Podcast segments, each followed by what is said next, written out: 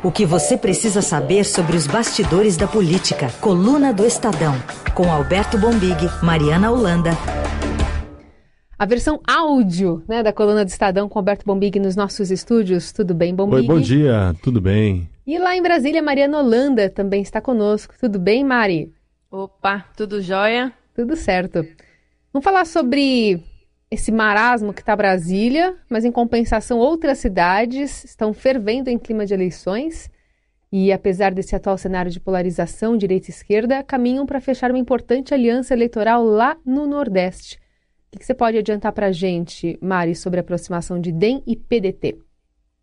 Então, supostos adversários ideológicos, né, mas outrora, hoje em dia eles estão mais juntos. Então, lá no Nordeste, em cidades importantes como é, Salvador, o DEM e o PDT, o, o, PDT de Ciro Gomes e o DEM de ACM Neto, estão caminhando junto. DEM de ACM Neto, Rodrigo Maia.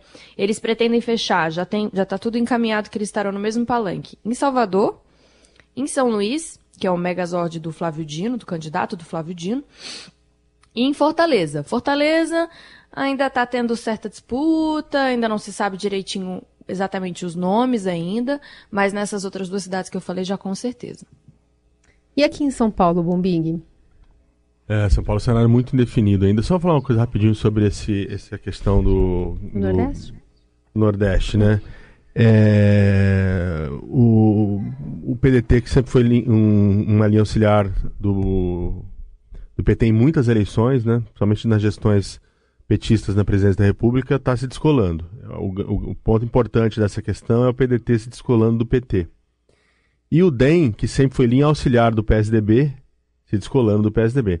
Então, a, a, na big picture, na grande foto aí, a importância desse movimento é isso: é mais autonomia desses dois partidos que passaram duas décadas à sombra dos, dos rivais PT e PSDB, agora estão ensaiando uma parceria que exclui os dois, por exemplo. Né? Uma consolidação do que fez já Ciro Gomes na última eleição, né?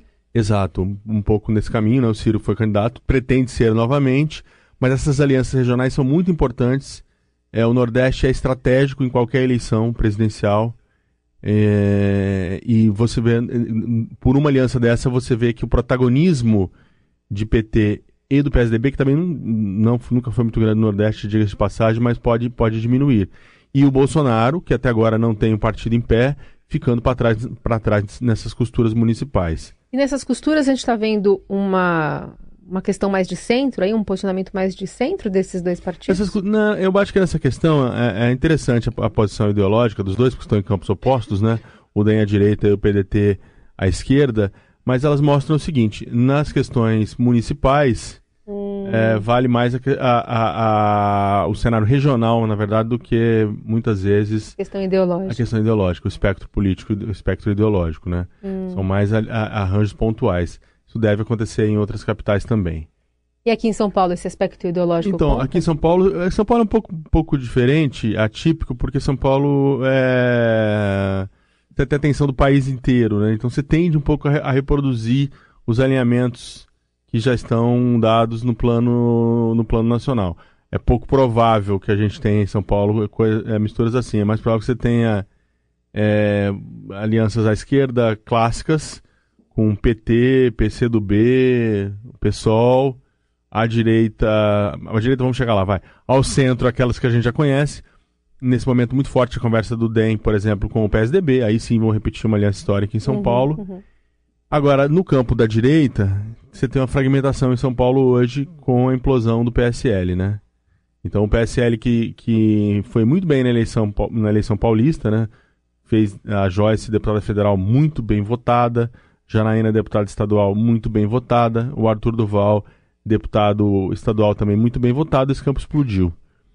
É, o clã Bolsonaro deixou o PSL e, consequentemente, está hoje tem a, tem a Joyce como adversário. Então, o que nós demos na coluna é que a Joyce e o a Joyce e o PSL, né, que ela se mantém, deve ser a candidata do PSL neste momento, que tudo indica, estão conversando com o Arthur Duval. O Arthur Duval foi expulso do DEM, o pra... Mamãe Falei. O Mamãe Falei, isso, para talvez formar uma chapa em São Paulo. Né? Não há espaço para o Arthur Duval no DEM. por uma, por uma série de questões que a gente pode falar outra hora, mas também não é eleitoral. Ele tem um projeto de ser candidato e o DEM, neste momento, encaminha para apoiar Bruno Covas. Então, tem essa conversa. E aí nós temos tem uma, uma equação que não fecha, que é. É. a Joyce quer ser candidata, ele quer ser candidato. Isso. Mas política tudo se acerta, viu? É? Ah, sim. Sempre tem uma vaga de vice ali. É, assim, a, capacidade, eu, eu sempre brinco que você imagina uma vaga na rua, né? É. Você olha aquela vaga e fala, não entra aí de jeito nenhum. a capacidade dos políticos de colocar carros enormes Manobrar, em vagas pequenas é. muito grande, porque eles têm muito arranjo, né? Sim. Um dos arranjos que foi oferecido, por exemplo, é, é, é dizer pra Joyce, não, calma, espera para ser senadora, você vai ser disputa o Senado em 22.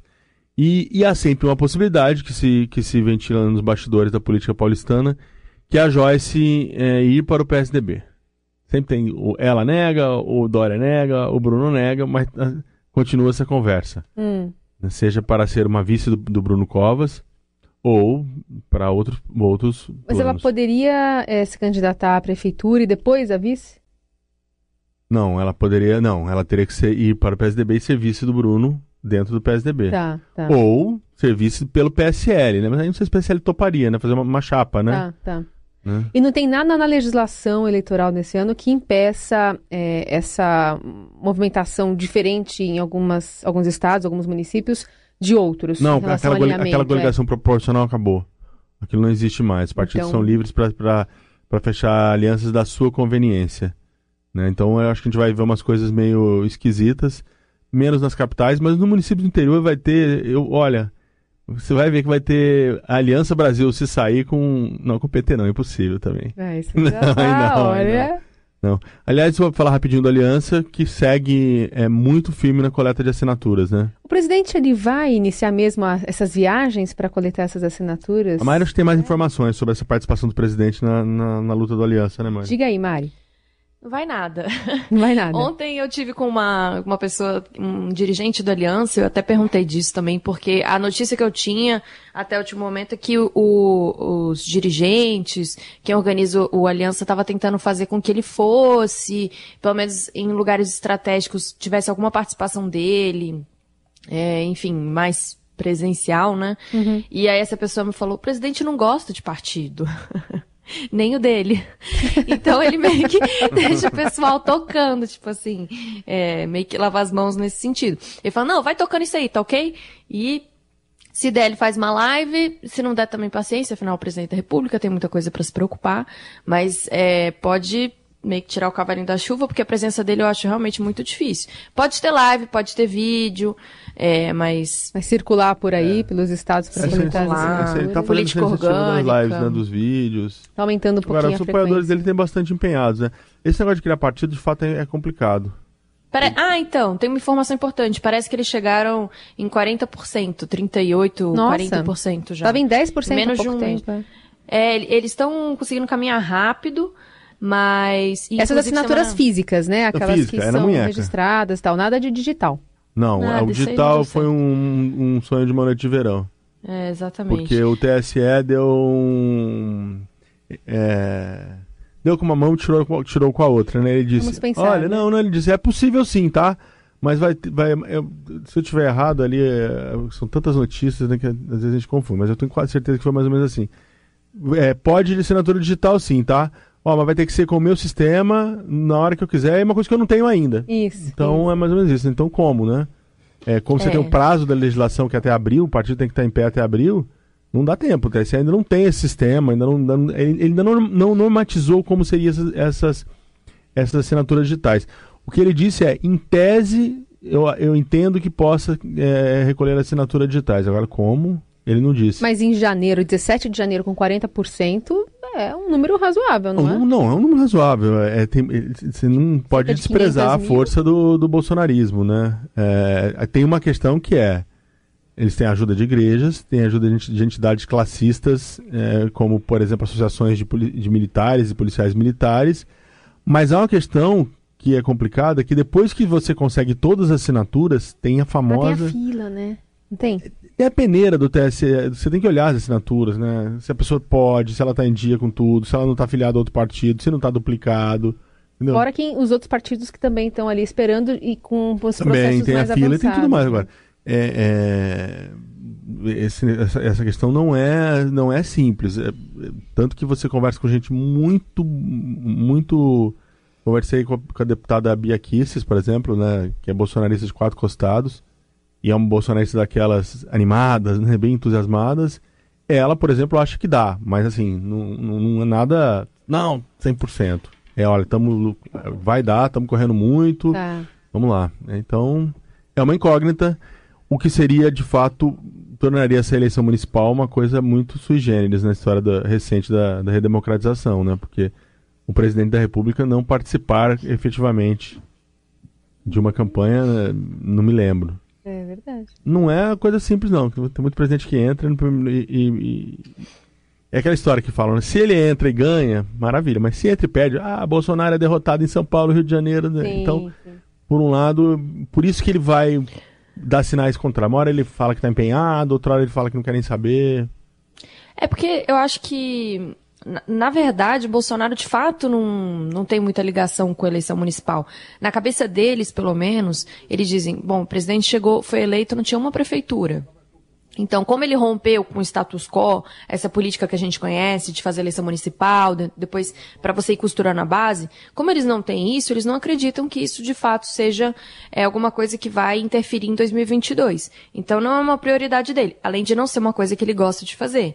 Então, por exemplo, o pessoal fala que os dois únicos nomes no país que eles escutam o presidente falar em eleição municipal é o da Atena em São Paulo, que já falou publicamente várias vezes, que a gente até agora não sabe se vai sair mesmo, como é que vai ficar essa situação, e sequer se o presidente vai apoiá-lo, porque também depende do partido em que o, o Datena vai querer sair, e o Gilson Machado Neto, que é o presidente da Embratur, bolsonarista sanfoneiro, é, queridinho do presidente, que talvez saia em Recife. São esses dois únicos nomes que o presidente meio que fala, mas nem no Rio de Janeiro, que é uma capital super importante, que é o de onde ele vem, né? Ele tem falado em nomes ou tentado interferir de alguma forma. Estamos no ar com a coluna do Estadão, com Alberto Bombig aqui nos nossos estúdios, a Mariana Holanda, direto de Brasília.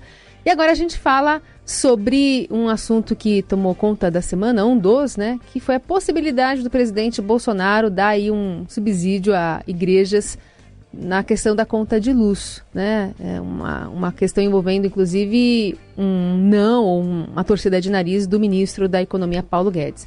Vamos ver um trechinho da fala de Bolsonaro. Conversei hoje com o Câmara sobre isso, trouxe a proposta dele, estava o R.R. Soares também. O impacto seria mínimo na ponta da linha, mas a política da, da economia é não ter mais subsídios. E falei com eles que está suspenso qualquer negociação nesse sentido. Isso é uma adesão minha, um decreto meu, né? Eu, logicamente, pego pareceres, é, no caso aqui das minhas energias, da Fazenda, e é fácil fazer o parecer contra a favor. E às vezes a gente pede realmente um parecer onde conste aí os prós e contras para eu decidir. O ministro dá seu parecer modestamente ali, mas a gente procura atender os ministros e os interessados. Agora, na outra ponta da linha, quando se fala em subsídio, alguém vai pagar a conta. O que, que, entrou nesse bastidor todo, hein? Foi a modesta opinião dos ministros mesmo, Mariana? É, na verdade, o, é, isso começou a ser conversado lá em dezembro. A bancada evangélica levou isso para o presidente, levou para o Planalto esse pedido. É, eles começaram a fazer estudos, o presidente não deu ok no momento, mas segundo me contaram, ele falou, beleza, tá ok, vamos fazer um estudo, vamos ver como é que pode, a gente pode fazer isso. O Estadão noticiou isso semana passada, se eu não me engano, e o rebuliço foi grande, né? Então acho que foi a equipe econômica estava de fato muito indignada com isso, porque não é muito do feitio deles, né? É, ficar dando subsídio, pega muito mal, etc. E aí o presidente teve que acabar recuando. E outro assunto que também, enfim, não está de fato uh terminado, a gente vai falar muito ainda sobre a fila do INSS, mas nessa semana o secretário especial de Previdência, Rogério Marinho, disse que não há expectativa de que o estoque de processos pendentes seja zerado por completo, mesmo com a entrada aí de pelo menos 7 mil militares da reserva para ajudar no atendimento à população. O estoque não será zerado. Você tem 988 mil pedidos que entram todos os meses, não dá para zerar estoque. O que a gente está dizendo é que a gente pretende que todo mês, até setembro, outubro, a gente tem aí essa, esse número de, de requerimentos da mesma quantidade que nós temos capacidade de processar. É isso que a gente quer. Pronto, falei. Ivan Valente, líder do PSOL, criticando a volta das filas, é um dos recortes que a gente tirou aqui para você ouvir. A fila do INSS voltou com tudo no governo Bolsonaro. Vergonha.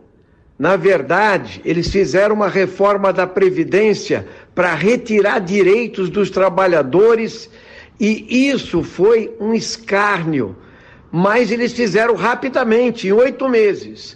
Agora não conseguem pagar nenhum tipo de benefício e as longas filas da maternidade, da pensão por morte, estão lá, estão convocando 7 mil militares.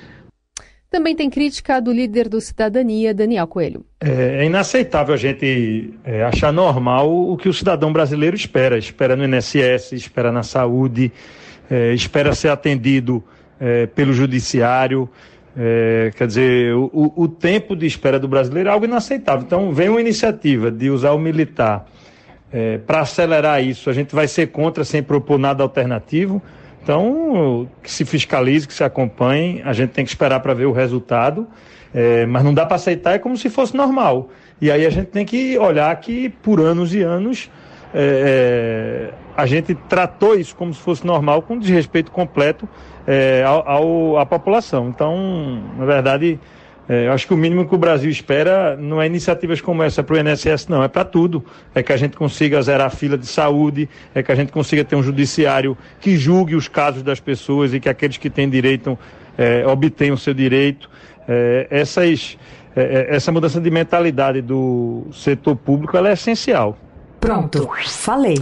Foi rápido o governo? Para estancar essa crise, Bombig? Hum, é difícil mensurar, né? Eu acho que pegou uma, uma zona meio cinzenta que é final de ano, né? Essa crise final do ano é natural que natural, mas não aceitável que se baixe a guarda nesse, nesse tipo de coisa. É, tem a questão da reforma, não concordo com o Ivan, acho que uma coisa não, é, não tem a ver com a reforma da Previdência. É, é, a reforma é, reformar as contas da Previdência era, era assim necessário para o país que estava à beira do precipício. Né, né, né, Mas essa corrida das pessoas para então aí é óbvio que tem essa questão. É, é, uma coisa uma coisa outra coisa outra Sim, coisa é, o, claro. o, o, sábio filósofo né? É, o governo não se preparou para essa corrida que obviamente ela teria com medo de tirar de, de, de, da perda de direitos e tudo mais é, agora, a questão da fila, ela, ela é complexa porque é, o, mundo a, contemporâneo não aceita mais esse mau atendimento em qualquer coisa pro, pro cidadão, né? Já foi o tempo em que, em que é, as pessoas aceitavam um Estado que tinha fila para tudo, demorado. Esse é, essa é uma questão que pode, de fato, se o governo não, não, não, não resolver, a, a convocação dos militares também divide opiniões, né? Próprio Santos Cruz hoje está dizendo na coluna que, olha, parece que o papel de militares não é esse, não é por aí, tem que ser, tinha que ser técnicos treinados. Então, quer dizer, ele deu uma cartada importante aí, que é, que é essa convocação dos militares, a ver se resolve. Se isso não resolver e começar a se arrastar ainda mais, acho que pode ser então um desgaste para, para o governo e para o presidente. Vamos falar também rapidinho sobre a repercussão política do Bolsonaro nessa semana também aumentando, pelo menos considerando né, aumentar aqueles quase seis reais do salário mínimo em relação à correção da inflação? É pesada, mas a gente tem que. A gente não pode, apesar de ser pouco, aumento, 4, 5 reais, tem que recompor. E o salário, ó. Quanto tem é. de componente político aí, Momig? Não, a questão. É, é, você tem, tem, que olhar. Se olhar pelo viés da, da vida prática das pessoas, você, vai, você pode dizer, pô, é um momento irrelevante. Mas quando você olha das contas públicas, não é relevante. É, na, na, na, questão das contas públicas, uma, qualquer mudança, qualquer mexida no valor do mínimo, você pode provocar aí um, um, um estrago considerável, né? Então acho que é, ele conversou com o Paulo Guedes, Paulo Guedes nessa questão é, cedeu, né? Fez as contas, disse que dava. E, e essa, nesse caso ele foi muito rápido, o presidente, né? É, foi. É, há que se, se ressaltar que nesse caso ele foi rápido. E se ele não tivesse sido tão rápido, poderia ser um, um ônus aí para um ano importante, né? De, de e poderia tomar, tomar na cabeça uma mudança feita pelo Congresso. Congresso, né? que, que, que risco, né? é, colaria uma derrota política nele. Ele foi rápido e, e, ajustou. É óbvio, quando você olha no impacto da, do dia a dia, né, da vida das pessoas, você pode dizer, pô, mas é, é irrelevante, né? Agora, como gesto político e como, e como contas públicas, faz bastante sentido. O personagem da semana que é, que é o General Heleno. E eu vou contar aqui uma historinha de um, de um vídeo que a gente tirou aqui o áudio para mostrar para o nosso ouvinte. O presidente Bolsonaro brincou com a possibilidade de o ministro da Justiça Sérgio Moro ser presidente em 2027. Comentário que foi feito em evento com crianças da Venezuela, em Brasília, que fazem parte da Operação Acolhida. Mas aí quem estava atrás dele, quando ele fez essa brincadeira, não era o Moro, né, como ele queria, mas sim o general Heleno. E a partir de, de 27, quem assume aqui no Brasil? Quem assume a presidência do Brasil a partir de 27? Está logo atrás de você.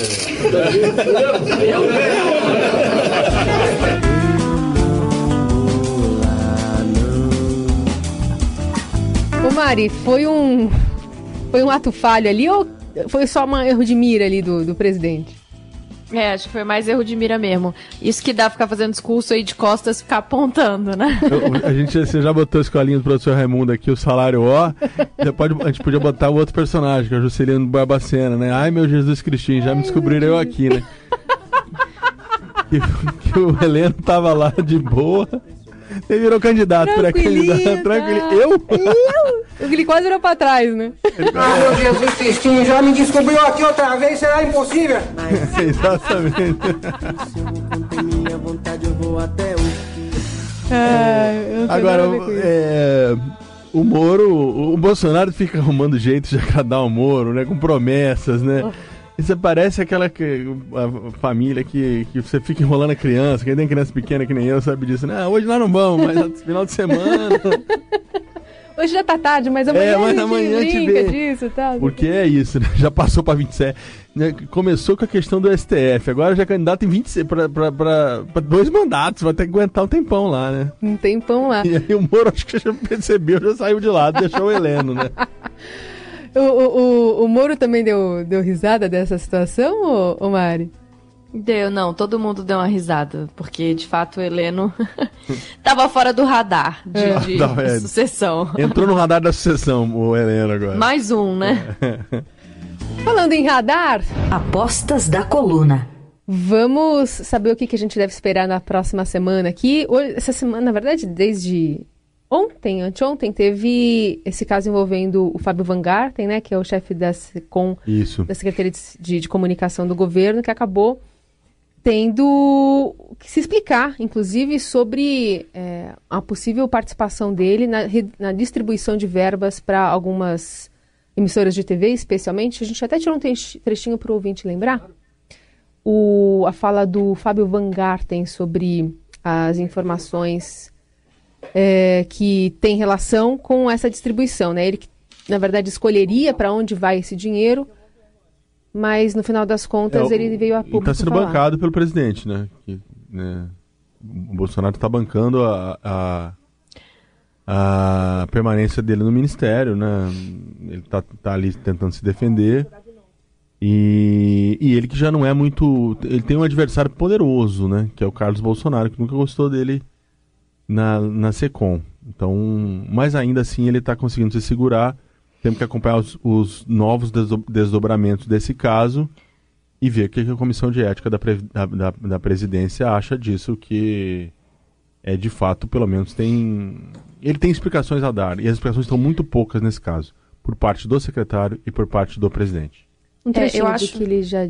Pode falar, Mário, pode é. falar, depois eu ponho o é, é porque só um comentário, o presidente ele não falou ele demorou para falar, na verdade, publicamente sobre o Fábio, está em defesa do Fábio, mas o Fábio é um cara que estava com ele desde o começo. E ontem o presidente estava muito irritado com a imprensa. Ele falou num tom muito elevado com jornalistas em mais de um momento.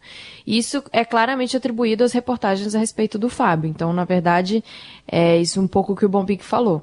Ele foi mais discreto na defesa em on, mas ele perdeu é, muito cabeça com jornalistas, ficou muito irritado quando foi questionado a respeito disso, que mostra que ele tem um bom alinhamento com o secretário dele de comunicação. É verdade, é uma, é uma boa forma de analisar, até porque ele disse ontem nesse evento com os venezuelanos no Palácio do Planalto e também criticou a imprensa na, na live no Facebook. Vamos, vamos ouvir um trechinho. Essa imprensa que está aqui agora me olhando, estou sob suas lentes. Comecem a produzir verdade, porque só a verdade pode nos libertar. E é bom registrar aqui também que ontem saiu um relatório da Federação Nacional dos Jornalistas que revelou que o presidente Bolsonaro foi responsável por mais da metade dos ataques a profissionais de imprensa em 2019. Esse levantamento revela que os ataques a jornalistas e também a veículos de comunicação cresceram 54% em 2019 e em 2020 o relatório agora teve que incluir a descredibilização da imprensa, também uma categoria criada por conta desses ataques sistemáticos do presidente. É, criaram uma categoria nova, né? Que é essa é, descre descredibilização. É, postura de governantes, né? Uma vez no poder, a imprensa incomoda e aí vamos atacá-la. Uma vez na oposição, a imprensa é linda, maravilhosa. É...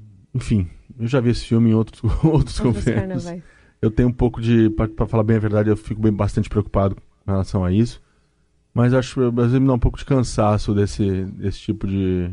de discurso, né? É, porque, nossa, sério, né? Enfim. Mais alguma coisa pra gente prestar atenção nessa semana? Ah, eu acho que o Oscar, estaremos cada vez mais perto do Oscar com Verdade. e o Oscar tudo polariza no Brasil. O Oscar polarizou a política brasileira. Acho que essa é uma das é uma das novidades da semana. Vamos ouvir então um trechinho também do presidente Bolsonaro falando sobre a democracia em vertigem. Ficção, para quem gosta de para quem gosta de do que o urubu come, é um bom filme. Você chegou a assistir ou não? É o perder tempo de uma porcaria dessa?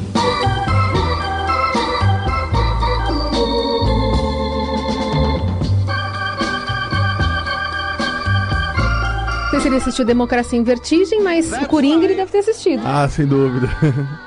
então, essa é a música do tema do Coringa, né? É. Frank Sinatra, That's Life, sensacional. Filmaço, hein? Quem não viu, ainda dá tempo. É, eu acho que minha, minha, minha, aposta é que aumentarão as apostas para o Oscar, inclusive na questão do filme da, do filme, do, do filme da Petra. Né? E, e, deve voltar a esquentar esse clima de polarização quanto mais próximo da festa Nossa, do não, Oscar. total. Eu, Se ganhar total, a democracia em total. vertigem, então... Vai ser um Fla-Flu Fla -flu brasileiro no Oscar. Apoiadores do, é, do PT é, e de Bolsonaro... Apoiadores de Bolsonaro contra Petra e do PT a favor de Petra. E tá na coluna do Estadão de hoje, Michel Temer, que não viu o filme, segundo um, um, um aliado dele contou pra gente, deve ver o filme neste final de semana. Vamos tentar saber dele depois o que, que ele achou de Democracia em Vertigem. A crítica. Temer. A crítica de cinema do, do ex-presidente da República. Assistiu, Mário? O Democracia em Vertigem? É. Eu confesso que não. Eu tô também presente. semana eu também vou ter direção Gente, de casa vocês assistindo. precisam tirar da frente a lista do Oscar. Tá tudo é nos é streamings da, ou do Now não, ou da Netflix. Por isso que eu tô um pouco mais atualizada do que no passado. É não, isso, então, Coringa, fiz... o Irlandês, dois Democracia papas. Dois Papas. É, é que eu Casamento. votei muito naquele do A Vida Invisível. Vocês já viram? Não. Posso fazer Eu achei um filme sensacional, que é um que tem a participação da Fernanda Montenegro no final. Então eu tava na expectativa de que esse fosse pro esse Oscar. Esse não foi para o Oscar, esse então foi. Não foi. Você tá atualizada, né? E aí, eu apostei todas as minhas fichas erradas. Eu falta ver o, o, o, o, do Sam Mendes, que agora me fugiu. 1917. 17, que acho que não chegou ainda, né? Não. Acho que vai chegar agora semana que vem. E eu não fui ver o. aquele coreano. Ah, ah o Parasita. Ah, Parasita. Mas, pô, eu o resto vi. você já assistiu? O oh, resto, esse aí eu Ah, vi. dos que estão correndo o melhor filme, já vi. E, e aí, Mari? Olha, eu tinha uma expectativa muito alta, não correspondeu, me deu muita angústia. Mas é um filme muito bom. É um filme muito bom. Tá bom. Eu voto no, eu acho que vai dar Coringa. Por isso que eu, que eu escolhi esse That's Life. é, para todos os Coringas aí. e Frank Sinatra nunca é demais. Frank Sinatra nunca é demais. Sensacional. Muito bom. Essa foi a coluna do Estadão desta sexta-feira. Lembrando, também é podcast. Você pode procurar por esse programa e pelos outros lá em Colunistas Eldorado em qualquer plataforma de podcast. Mari, obrigada, viu? Até semana que vem. Obrigada, gente. Beijão. Valeu, bom Big. Tchau, tchau. In a big ball.